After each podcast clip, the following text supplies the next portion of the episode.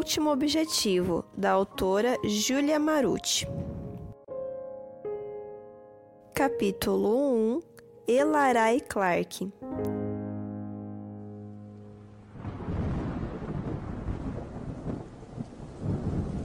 Lágrimas quentes escorrem pelo meu rosto, enquanto o nome dela ecoa em minha mente.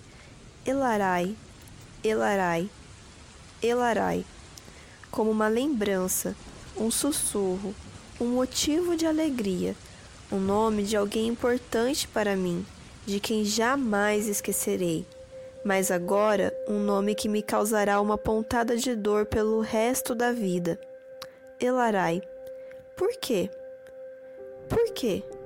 Não consigo compreender por que isso aconteceu. Minhas pernas enfraquecem e caio de joelhos, desnorteada. Sinto-me fraca, sem chão, despedaçada. Por isso, acho que a única coisa a fazer é chorar e sofrer. Minha mãe amavelmente se ajoelha ao meu lado, com lágrimas nos olhos e me abraça.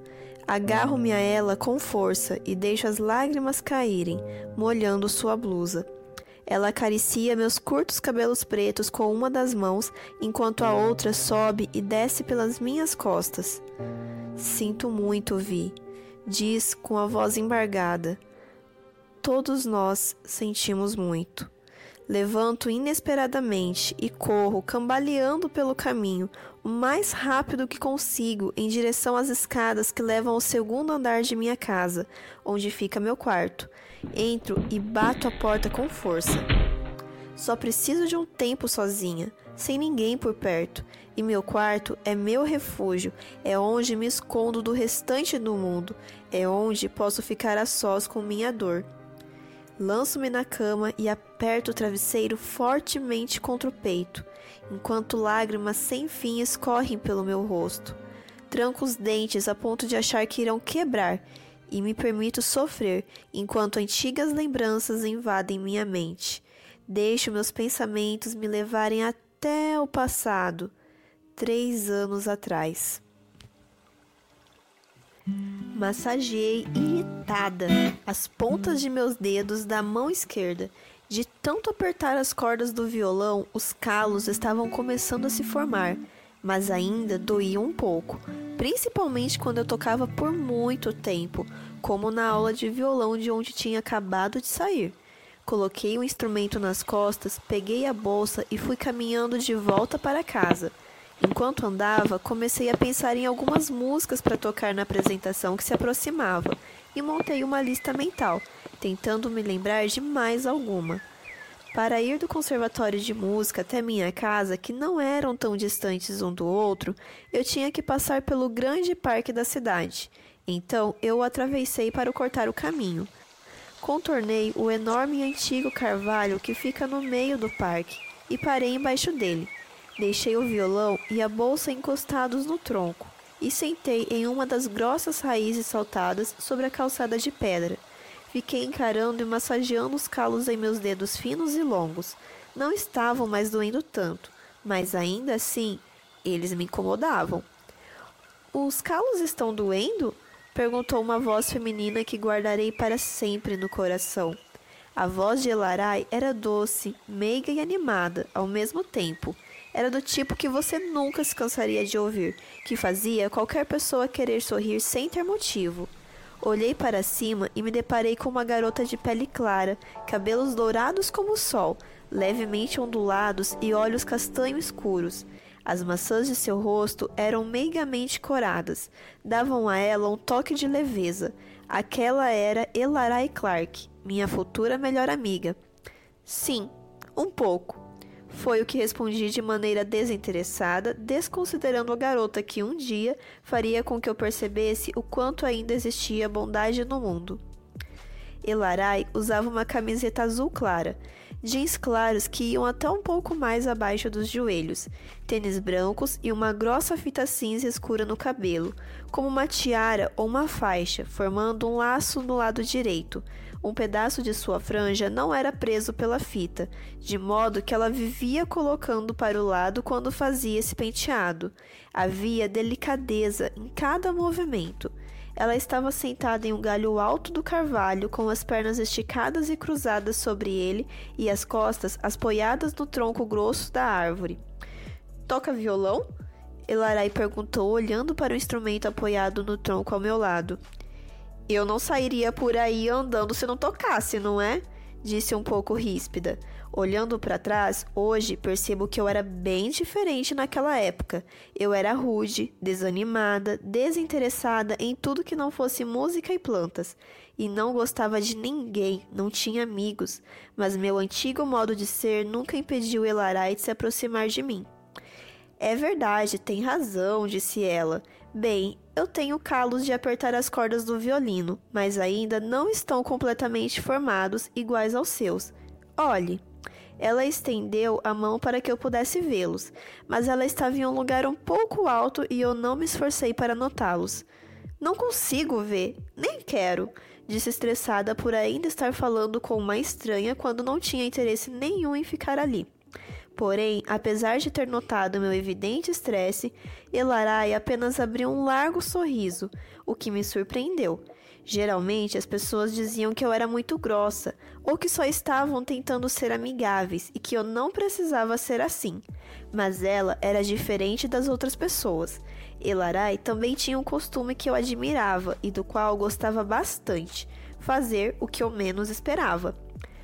Qual é o seu nome? Ela perguntou, brincando com as folhas de um galho um pouco acima de sua cabeça.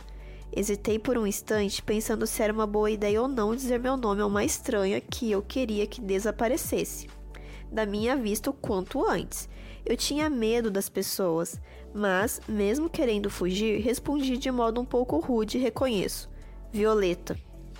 Elarai inclinou a cabeça para o lado. Violeta, repetiu. Legal conhecer você. Dizendo isso, ela saltou, caindo em pé bem ao meu lado. Porém, um pouco para frente, não posso negar que me assustei. O meu é Elarai. A gente se vê por aí, Vi. Ela me deu uma piscadinha brincalhona e saiu correndo pelo parque. Mal sabia eu que aquela garota e as palavras ditas por ela ficariam gravadas em minha memória para sempre. Ouço alguém bater na porta. Não quero conversar com ninguém, não quero ver ninguém. Apenas quero ficar só, com nada além do meu sofrimento. A porta se abre e eu solto algo parecido com um rouco gemido. Vi, chama Marco, meu irmão. Marco é quatro anos mais velho que eu e um rapaz incrível. Ele está sempre me protegendo dos garotos mais velhos que às vezes são muito sem graça comigo. Me ajuda com o que eu peço e me dá todo o apoio de que eu preciso, além de me aconselhar e me corrigir. Ok, eu não gosto quando ele faz isso, mas sei que é para o meu bem. Ele nunca fica triste com nada, está o tempo todo com uma postura forte, confiante e determinada. Admiro muito meu irmão mais velho. Porém, quando Marco entra em meu quarto, não posso negar que fico surpresa. A voz dele é de alguém que estava chorando e que luta para segurar as lágrimas. Seus olhos estão um pouco inchados e sua postura curvada, como se ele estivesse frágil e desprotegido. Apesar de Elarai ser minha melhor amiga, ela e Marco formavam uma dupla imbatível quando estavam juntos, e também eram muito amigos. Nem mesmo todo o meu mau humor ganhava da alegria que eles irradiavam involuntariamente, e meu desânimo somado ao nervosismo é bem forte. É lógico que Marco choraria numa situação como essa, mas ainda assim é difícil não ficar surpresa com o que vejo. Nem me lembro de quando vi assim pela última vez, talvez quando éramos crianças. Meu irmão caminha devagar em minha direção e se senta ao meu lado na cama.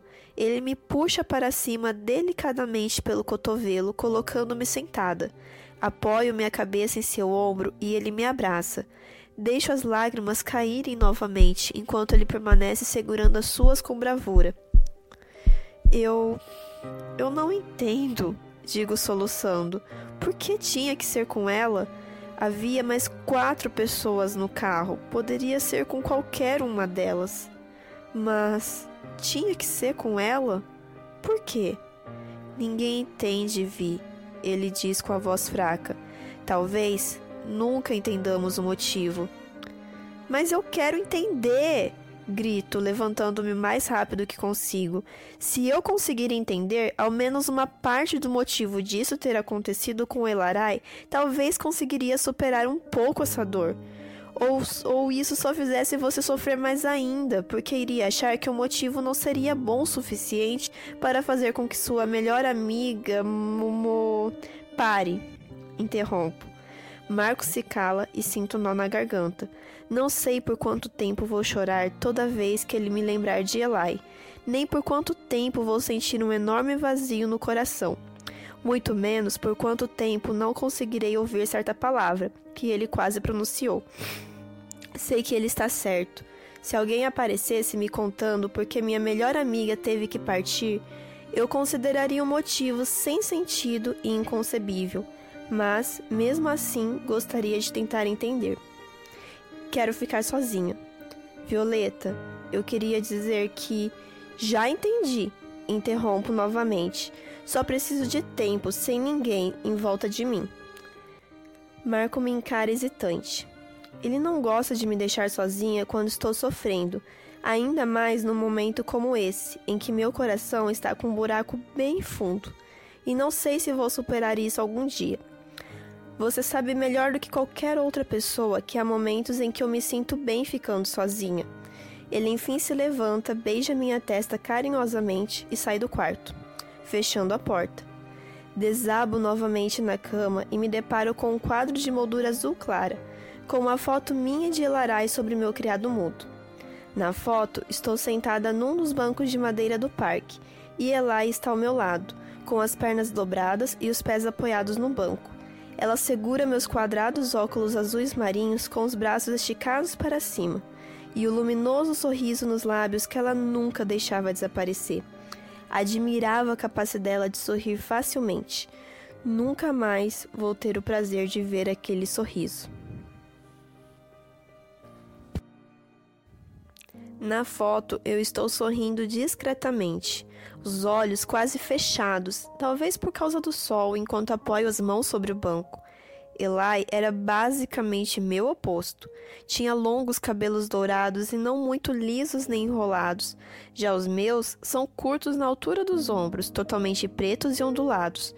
Seus olhos eram castanhos e sua pele era bronzeada. E os meus são azuis escuros e sou branca feito leite. E ela não precisava usar óculos com 3 graus em cada lente. Ela era baixa, mas não tanto, e eu sou alguns bons centímetros maior que ela. Elarai era alegre, agitada estava sempre animada e com um sorriso no rosto. Já eu sou desanimada e fico triste com facilidade. Dizem que sou engraçada quando quero, mas na maior parte do tempo o riso não está muito presente em mim. Levanto e sento na cama. Olho ao redor do quarto e me surpreendo ao ver a quantidade de coisas que me lembram de Eli em meu mural de fotos. Ela está em grande parte delas. A decoração do quarto é simples, mas eu gosto. Eu tinha retirado meus pôsteres de grupos musicais das paredes, pois sabia que a deixavam incomodada. Agora, já nem ligo mais para isso. E o violino que comprei um ano atrás quando ela me convenceu a começar a aprender a tocar esse instrumento tantas coisas que mudei por influência dela. Mas eu me acostumei com essas mudanças e acabei mudando automaticamente meu jeito de ser e de pensar por meio delas e de, de outras características de Eli. Outra lágrima escorre pelo meu rosto. Sinto-me sufocada. Então saio do quarto e vou para o jardim dos fundos, tomando extremo cuidado para que ninguém perceba. Fora o quarto, o jardim dos fundos é meu lugar favorito da casa, e o da minha mãe também. Tanto é que meus pais colocaram um longo balanço de madeira que se parece com um comprido banco, uma mesa e quatro cadeiras para que nós duas, mais eu do que minha mãe para falar a verdade, possamos ficar mais confortáveis. Mas ainda assim, às vezes gosto de estender uma toalha na grama e ficar ali, apenas olhando para o céu. Minha mãe, Helena, é biomédica e apaixonada por plantas. Ela também gosta muito de trabalhar com ervas medicinais, assim como eu, e sabe muito sobre o assunto. Não é à toa que o Jardim dos Fundos é enorme e repleto de todos os tipos de plantas, medicinais ou não. Minha mãe só não plantou margaridas porque sou alérgica a elas. Mamãe sempre me ensinou e ainda ensina várias coisas sobre os diversos tipos de plantas. Com seis anos, eu já sabia diferenciar várias espécies de flores, árvores e arbustos. Agora, com 13 anos, já sei de cor qual solução de ervas e plantas devo usar em diversos casos. Já até sei qual solução usar em casos de envenenamento. Não que eu veja pessoas sendo envenenadas todos os dias, mas, como minha mãe sempre diz, todo conhecimento adquirido ao longo do tempo pode ser útil em algum momento de sua vida mesmo que sirva para um simples comentário. Sento-me no balanço e sinto uma leve brisa bater em meu rosto. Respiro fundo. Ouço passos. Será que ninguém vai me deixar sozinha por cinco segundos? Viro e vejo minha mãe vindo em minha direção. Ela se senta ao meu lado e me puxa para um abraço delicadamente. Vi, você está bem? Ela pergunta como se não soubesse do óbvio.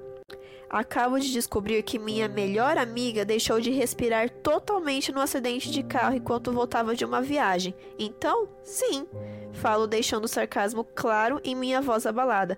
Estou muito bem, mãe. Será que ela não entende minha dor? Será que ela não vê que Elarai era como uma irmã para mim? Será que ela não vê que estou sofrendo?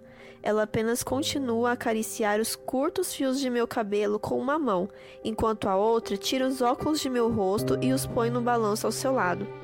Estou triste, com raiva, desamparada, desesperada e sinto um vazio imenso. Este sofrimento parece que não vai ter fim.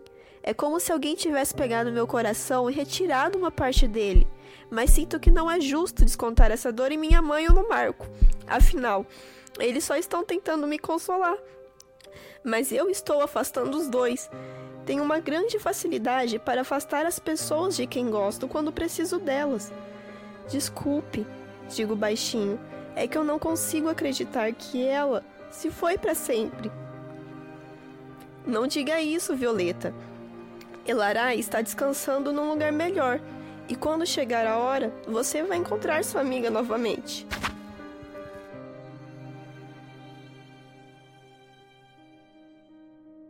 Essa ideia faz com que o vazio aumente. Quero encontrá-la agora, mãe. Ela me encara extasiada. Violeta, Oliveira, não diga uma coisa dessas nunca mais. Você vai ver Eli de novo na hora certa, não antes disso. Acha que Elarai Clark gostaria que você deixasse seus pais, seu irmão, seus amigos e seus sonhos para trás? Na hora certa, vocês vão poder se reencontrar. Pensa um pouco a respeito. Ela me daria uma bronca enorme. Uma fraca risada escapa de minha boca ao imaginar Elarai brigando comigo. Não que ela nunca tenha me dado uma bronca, porque já me deu várias, quando eu fazia, falava ou mesmo pensava alguma bobagem. Ela já vinha com o sermão na ponta da língua para fazer com que eu me arrependesse, e dava certo. Ela vivia chamando minha atenção, mas por bons e justos motivos, nunca à toa. E ela sempre sabia o que dizer. Falava com bondade, isso me lembrava uma ovelhinha de pelo branco e macio. Lembro-me de uma vez em que ela me pegou escutando músicas em inglês sem saber a tradução, e como ela dominava muito bem o idioma, traduziu todas para mim. As letras não eram nem um pouco, digamos, interessantes. Ela falou que eu não deveria escutar músicas que eu não conhecesse direito. Por causa disso, comecei a verificar a letra de todas as músicas que ouço, e isso acabou se tornando um hábito.